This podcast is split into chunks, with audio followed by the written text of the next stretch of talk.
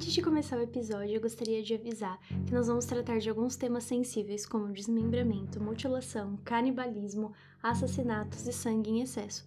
Então, se esse tipo de tema traz algum gatilho para você, sugiro fortemente que você não escute esse episódio. Oi, eu sou Michel. Eu sou a Jessie. E bem-vindos ao nosso porão. No episódio de hoje, vamos falar sobre canibalismo, sobre antropofagia e vamos destrinchar, com perdão do trocadilho, é, a origem do, do termo, porque termo canibalismo e antropofagia são termos que foram historicamente construídos e vamos destrinchar o, a história por trás disso e vamos dizer onde foi que surgiu o, historicamente os primeiros relatos de canibalismo e aonde era empregado isso e a história do, do canibalismo em si. Lembrando que a gente só vai trazer aqui questões da prática do canibalismo e da antropofagia no que diz respeito a fatos reais. A gente não vai ficcionar muito sobre isso nesse momento, o que não significa que talvez a gente não vá ficcionar depois. Mas enfim, começando pela origem do termo, a palavra canibal se origina da palavra caribal do idioma arawan, um nome espanhol para o Caribe que faz menção à tribo dos Caraíbas, que praticavam a antropofagia em rituais religiosos. O canibalismo, se você não sabe, é caracterizado pelo consumo de partes do corpo ou de um indivíduo da mesma espécie, ou, no caso, ou seja, seres humanos. Muita gente confunde a antropofagia com o canibalismo, principalmente pelo fato de que ambas, em ambas as situações há o consumo da carne humana por outros humanos. Mas as duas práticas são distintas ao ponto de serem categorias de análises de áreas completamente diferentes. Enquanto a antropofagia é um conceito das ciências humanas práticas religiosas e a guerra na América Indígena, o canibalismo pertence ao campo da biologia e das práticas de consumo dos alimentos. O, já o termo antropofagia é externo àqueles que a praticavam. A palavra é de origem europeia e vem do grego antropo, que significa homem, e fagia, que significa comer. Literalmente comer um ser humano, mas não pode se resumir a isso para entender a prática em si como pertencente ao nosso mundo social. Existem evidências de que a antropofagia já esteve presente na África, na América do Sul, na América do Norte, nas ilhas do Pacífico Sul e Antilhas. A antropofagia era, antes de tudo, uma prática esotérica de guerra.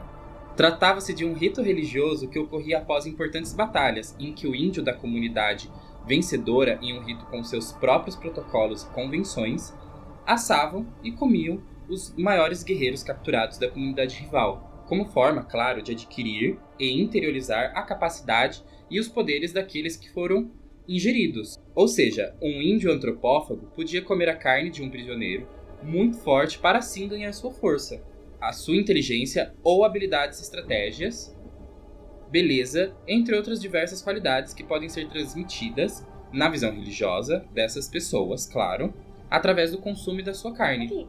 Imagina se isso se isso se aplicasse a tudo e cada vez que as pessoas discutissem na internet, a pessoa que perdesse tinha que ser comida pela outra.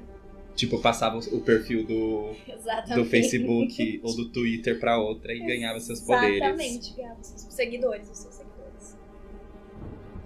Bom, a vítima ela podia passar um bom tempo como hóspede cativo, bem alimentado, com uma mulher como companhia e muitas vezes presenteado pelo próprio captor a outro homem, tipo o chefe, o sogro, o aliado.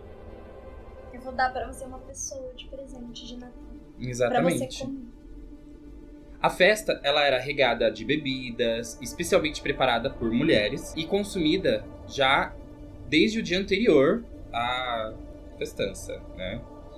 Pintado para a ocasião, era levado ao centro do terreiro e amarrado onde tratava. Bom, esse era assado num moquém. O moquém é um tipo de grelha feita com varas, né, de, de madeira. E nisso, depois de ter sido cortado em vários pedaços e esfolado, claro, a gordura ela escorria durante esse processo. Ele, ela era colhida pelas velhas da tribo que consumiam maravilhadas com um enorme prazer. Das vísceras, era ela é feita mingau e é comido pelas mulheres e crianças, e essas últimas também recebiam toda a carne da cabeça. O único que não comia carne era o executor, que compensava sua, sua abstinência da, da, do ritual pela honra de ter sido ele quem matou o, a pessoa, quem, quem deu a pancada, um item, um item chamado Ibirapema, que é um tipo de tacape, no crânio da vítima. Bom, essa visão da antropofagia foi muito disseminada pelos europeus, principalmente os portugueses, quando eles tiveram é, ideia disso, como forma de animalizar os índios e privar eles é, de terem a vida deles, né, e provar a teoria forjada de superioridade moral e racial, claro, dos europeus. Mas assim, isso é dizendo que toda e qualquer religião, é, qualquer índio nativo americano, sul-americano, era canibal. Então isso é, disseminou a, a falsa ideia né, de que todos os índios do Brasil eram praticamente eram todos canibais. Para quê? Para que eles, que foi feito isso? Porque a igreja ela proibia a escravização dos índios a menos que eles fossem que eles fossem canibais.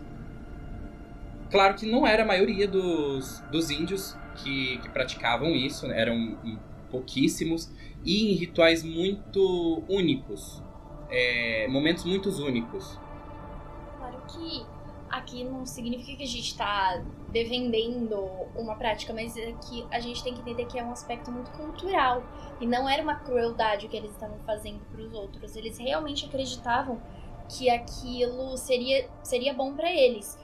Mas com a questão da colonização, o canibal acabou se tornando sinônimo de antropófago e pela arte literária, o seu ritual foi totalmente ressignificado, dando a ele é, prestigiado lugar e símbolo nacional que metaforicamente devorava, como ato revolucionário, a cultura europeia, transformando assim em nutrição para o salto ou fortalecimento cultural da nação brasileira.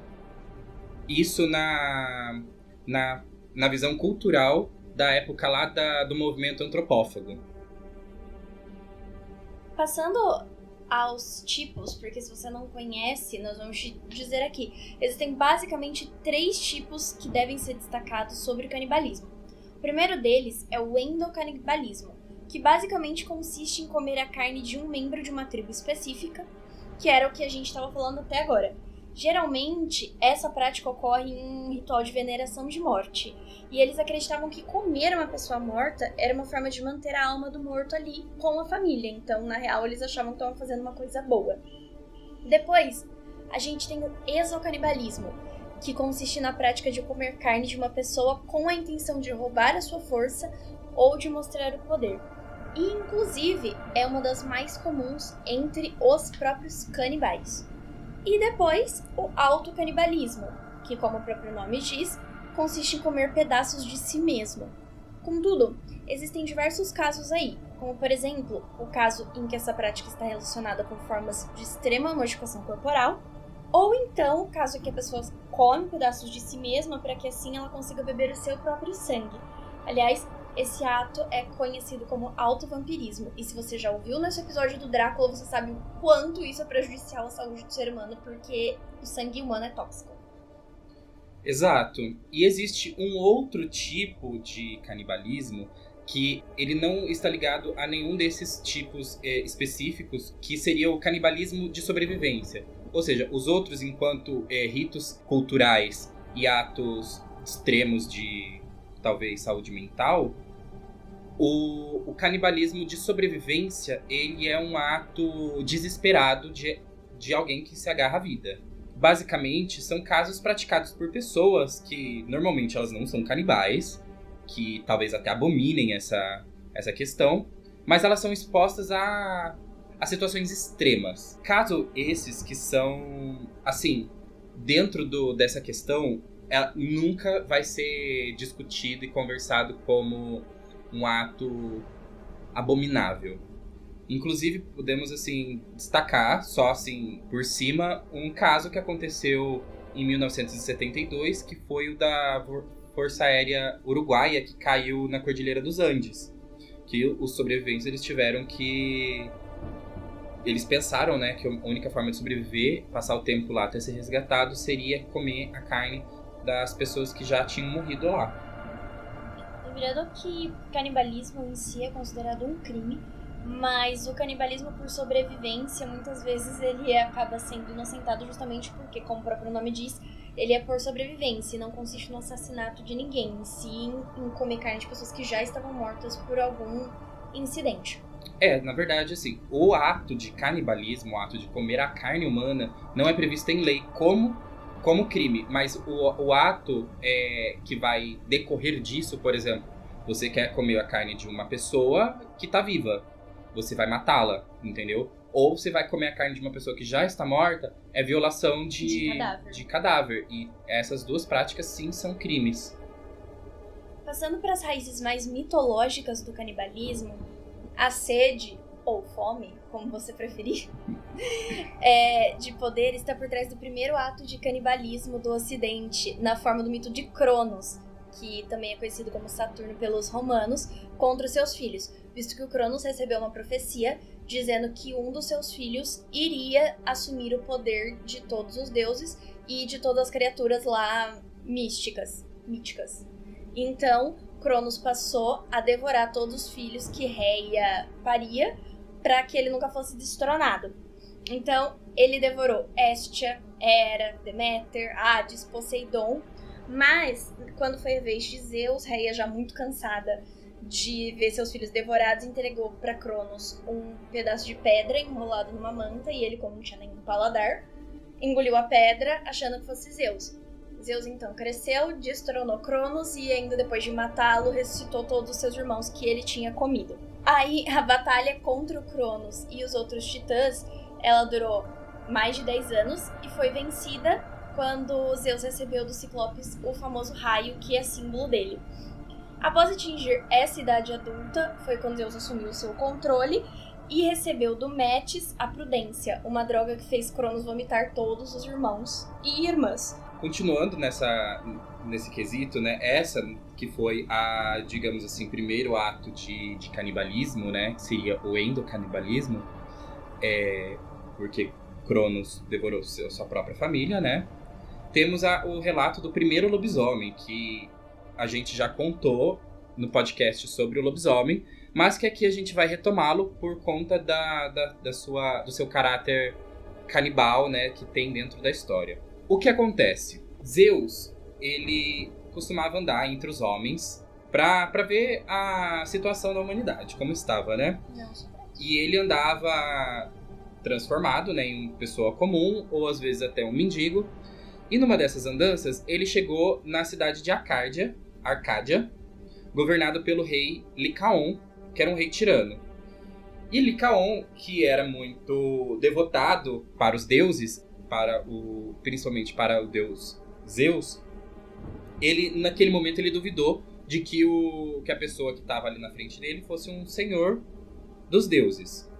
Então, Licaon matou seu filho mais novo, e existem algumas outras versões que dizem que foi simplesmente algum criado ou uma pessoa qualquer.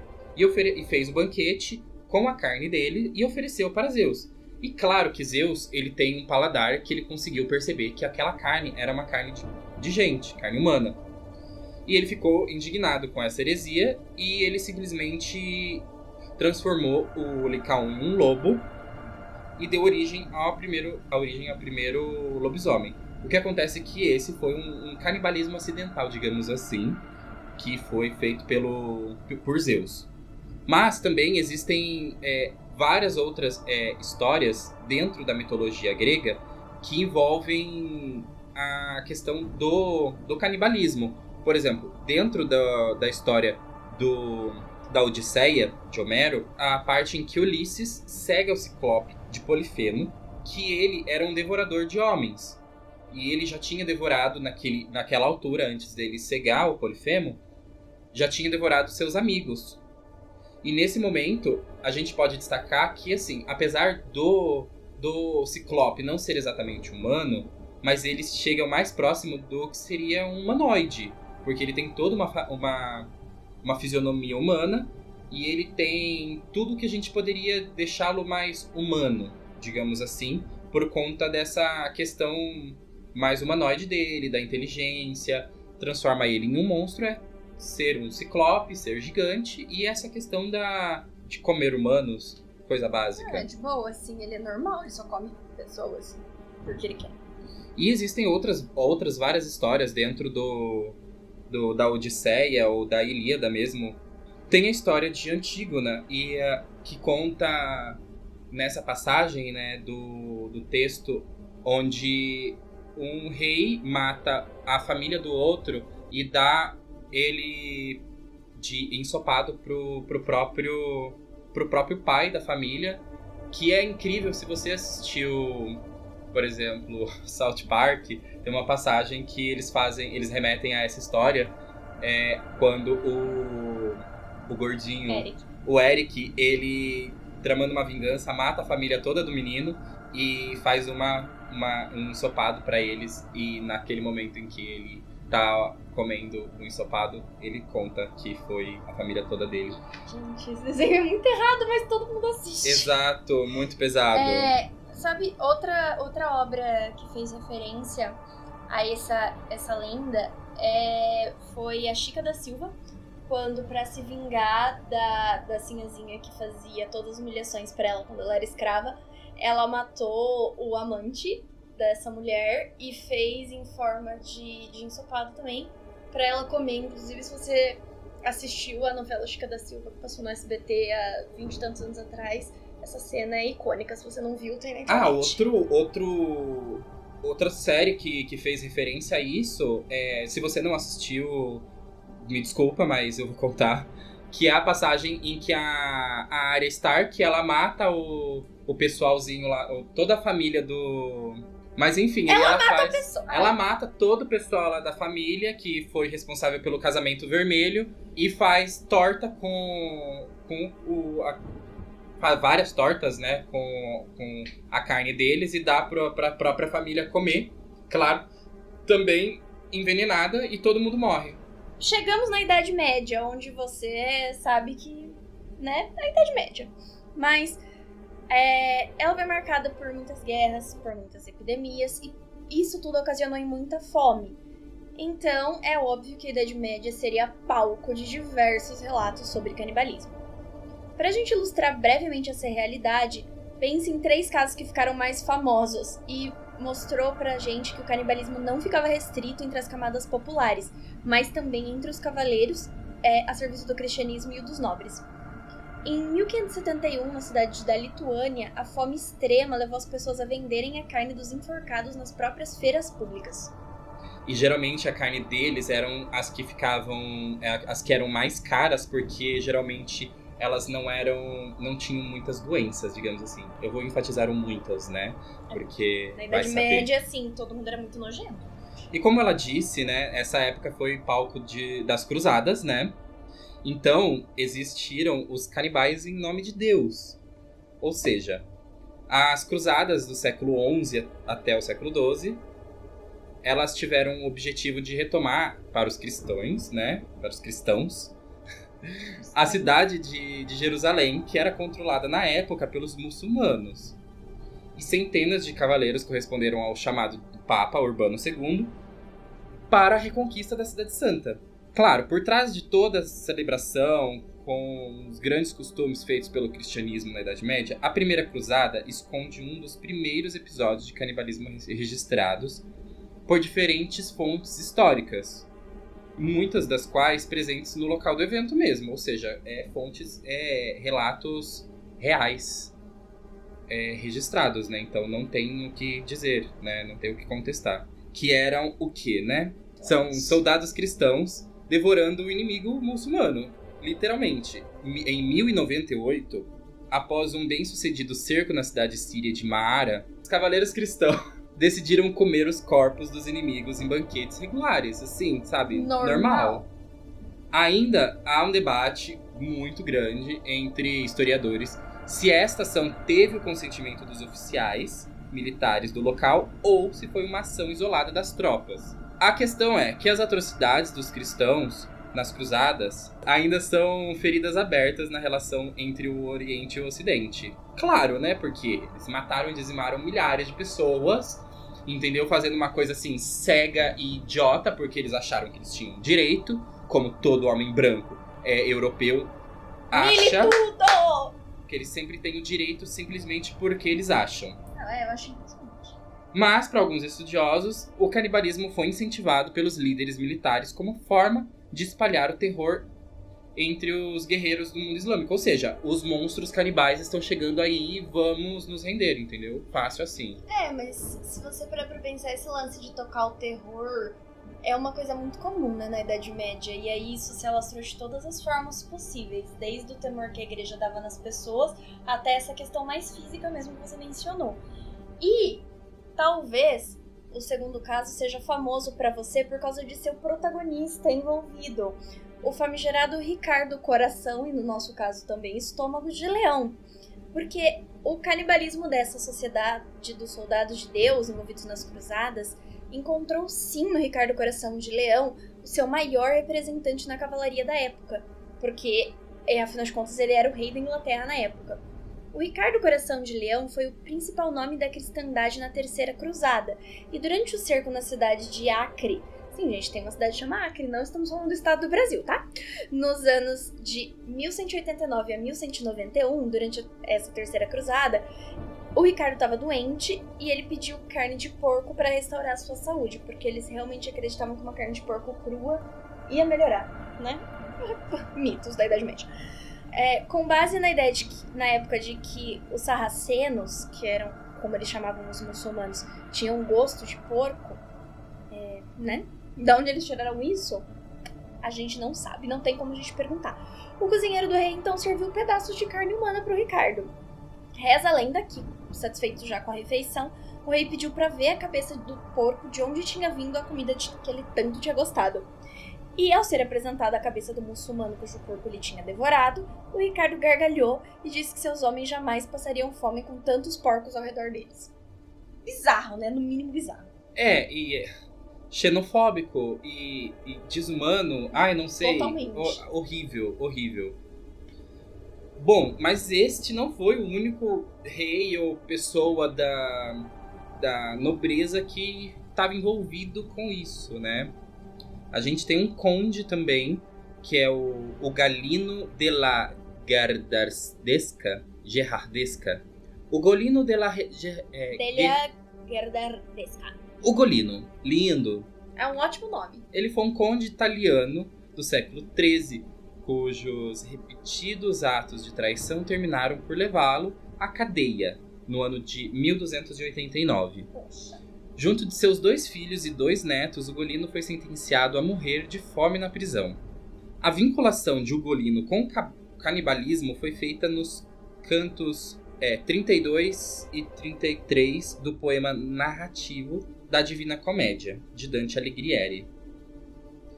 A- na obra, Ugolino está no segundo círculo do inferno e relata que seus filhos imploraram ao pai para terem seus corpos devorados de forma que ele não passasse mais fome.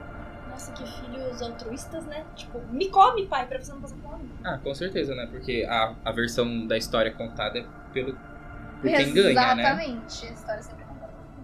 Enlouquecido pela fome, o, Goli, o Golino teria suplantado seu pesar pela perda dos filhos e netos e devorou seus corpos, passando a ser conhecido como Conde Canibal. Agora você conheceu um pouco da mitologia e da história do canibalismo. Mas assim, se ele devorou os. Se os filhos pediram pra ele devorar o... eles pra não passar fome, como que ele foi devorar só porque ele sentiu o remorso ou porque eles estavam mortos? Pois é, né? Enfim, a Então. hipocrisia. Enfim, a hipocrisia. Mas o a fato é que a prática do canibalismo é um assunto muito complicado pra ser dita, porque tem muitas questões como religião, como questão de sobrevivência que o cercam. Então, não dá simplesmente pra gente apontar um determinado ponto de vista e se resumir a ele, visto que tem muitas coisas envolvidas, é uma abrangência muito grande pra gente falar aqui. E durante a história tem outros relatos de canibalismo que se você procurar aí pela internet afora, você acha com muita facilidade, então não é segredo. É, tem muito. Até nos dias atuais, tem muitas pessoas. Tem muitos assassinos canibais, mas esse assunto para outra hora. Exato. E assim, a gente fez um catado geral do que.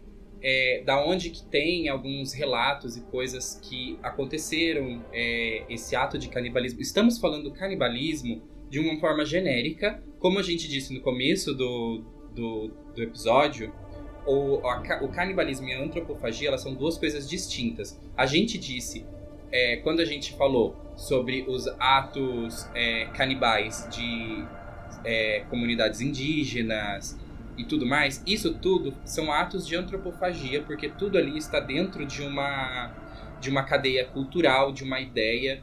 E, e é bom a gente entender que não é porque é, eles são é, antropófagos, que eles comem carne humana, que eles são menos civilizados ou eles são é, bárbaros e são seres horríveis. O que acontece é que a gente tem que afastar essa nossa visão é, da, da visão que a gente teve durante muito tempo, xenofóbica e bestializadora do outro. Uma coisa que está muito ligada com a questão disso, que é a antropologia, é uma visão da antropologia quanto a isso, é, é que sempre existem os outros e nós. Os outros são sempre os é, marginalizados, são os monstros, são os, os ruins, são os feios, entendeu? São os demônios. Nós somos os certos, somos os, os corretos, somos civilizados e somos é, os anjos. E somos os melhores, sobretudo somos os melhores. Exato. É isso que as pessoas têm como sua visão. E o que acontece é que, não, a gente tem que perder essa lente de contato que a gente usa, porque eles estão lá, eles vivem aquela realidade, e uma visão muito pejorativa é que eles simplesmente são bestiais e animalescos que eles querem comer humanos. Só por isso. Mas o que acontece é que eles não comem humanos todos os dias, entendeu? Eles não vão ali, ah, eu vou ali na esquina, vou matar aquele serzinho ali, aquele, aquele homem, Aquele e vou comer humano. porque eu estou com fome, sabe? Não é igual aquela, aquela música, é, aquele ditado popular, na verdade. É, tá com fome, mata o homem come. Não, não é assim que, que Nossa, o acontece. Michel tá revoltado, gente. Ele ficou nervoso do nada. Não, não tô revoltado. Não, você tá nervoso, tá nervoso. Ele tá gesticulando todo nervoso. O que acontece é que e tudo isso é dentro de uma de um ritual e de uma visão deles. Por exemplo, como a Jéssica disse em uma parte, os canibais, os antropófagos, eles quando eles comiam é, o pessoal da sua própria tribo, era envolto de um ritual em que eles acreditavam fiamente Que eles estariam mantendo a que eles pessoa. estariam mantendo a pessoa dentro de si, mas não só isso, porque geralmente é, essas tribos que acreditavam é, que comer a pessoa da sua própria tribo era que eles acreditavam que a alma não iria poder possuir nenhum, nenhuma, nenhum, nenhum outro ser, nenhuma outra pessoa da tribo e que ela, quando ela fosse chegar perto, ela veria que a de- a- naquela pessoa tinha o corpo dela, tem o corpo dela, então ela não iria poder entrar e possuir aquele corpo, então ela seria obrigada a se, se entender como fantasma e continuar a sua vida pós-morte dela. Linda. Exatamente. E quanto às outras que consumiam carne de, de, de- das pessoas fora do, da sua tribo, que, como a gente disse, era, acreditavam que iria adquirir a sua força, a inteligência, a beleza do ser que estava consumindo. Então a gente tem que entender que cada lugar tem o seu rito. Na, na, na África mesmo, é, vários lugares eles acreditavam nisso também, sabe? Principalmente questão de afastar os espíritos. A maioria eles faziam isso. E eram regras muito rigorosas. Porque para você consumir a carne do seu. Da, da sua pessoa. Do, do seu. Da pessoa que tinha Da pessoa que tinha morrido, não podia ser irmão. A pessoa que era irmã daquela lá não podia consumir. Não podia consumir se fosse mãe ou filho. Entendeu? Podia consumir se fosse. Talvez, acho que se fosse marido, podia consumir. Mas se fosse ligado muito diretamente, isso é, era um impedimento. Tá muito ligado à questão do, do incesto. Certeza. Porque se você está consumindo aquela carne, e a carne, ela Faz sempre esteve muito ligada à questão do sexo. A carne, por isso, por isso que a gente fala em português mesmo, comer tem dois sentidos, o literal e o figurativo, que é o figurativo sexual, entendeu? Então, é, a questão da antropofagia e do canibalismo sempre teve muito ligada a essa questão também, em muitas é, vertentes é, so, é, culturais. O fato é que as pessoas têm que abandonar essa questão de que tudo é, que é diferente do que ela conhece tem que ser demonizado e as pessoas têm que acabar um pouco com essa visão eurocentrista e ocidentalista de mundo, porque nem só o que gira em torno do seu umbigo é o que existe, você tem que respeitar as outras pessoas e as outras culturas, tá? É, existem coisas bárbaras dentro da sua própria cultura que você provavelmente tolera, então talvez você tenha que reconsiderar. A gente pode dizer um ato de canibalismo, mas um canibalismo simbólico que a gente tem dentro da nossa cultura, mas assim, mais uma da cultura cristã, é o ato de fazer, de comer a hóstia, que é o ato. O corpo de Cristo. É o corpo de Cristo e o sangue de Cristo. É isso é, é um, um, ato de canibalismo simbólico, Sim. em que a gente tem isso entranhado na nossa cultura. E que quando os primeiros é, índios é, nativo brasileiros foram é, cristianizados, eles ficaram confusos com essa questão porque eles não podiam comer a carne humana, mas estava comendo a carne de Cristo. Isso era confuso na mente deles, sabe? Simbolismo. Lembrando que aqui a gente não tá criticando qualquer tipo de crença, é, seja ela cristã ou não, a gente só tá dizendo que existem formas simbólicas que foram ocidentalizadas sobre a antropofagia e o canibalismo e que são consideradas normais. E daí, quando foge dessa matriz, é considerado como bestial, basicamente. O fato é que canibalismo é um assunto muito abrangente, como a gente já mencionou, e se você se interessa por esse assunto, quer saber mais sobre o canibalismo outras situações, ficcionais ou não, que eles ocorreram, não deixe de nos acompanhar, pois estaremos trazendo aqui para você alguma dessas coisas. Exatamente, porque o canibalismo, ele, ele é um tabu e vai continuar sendo um tabu.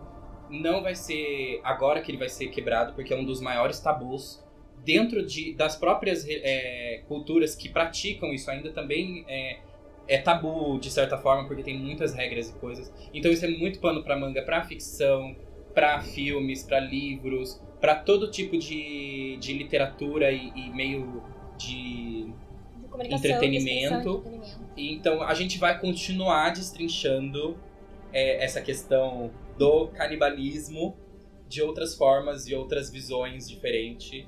Então continuem conosco. E é isso. O episódio de hoje vai ficando por aqui. Se você gostou, não esqueça de compartilhar com os seus amigos. Estamos disponíveis em diversos serviços de streaming, não só no que você ouve. Também nos siga lá no Instagram, gatopolve, siga a mim e o Michel nas nossas redes sociais. Comenta lá no nosso Instagram se você tá gostando dos nossos episódios, o que você quer ouvir aqui e conversa lá com a gente, tá? Um beijo para todo mundo e até o próximo episódio. Tchau! Vamos comer, vamos comer, João, vamos comer, vamos comer. Maria, se tiver, se não tiver, então.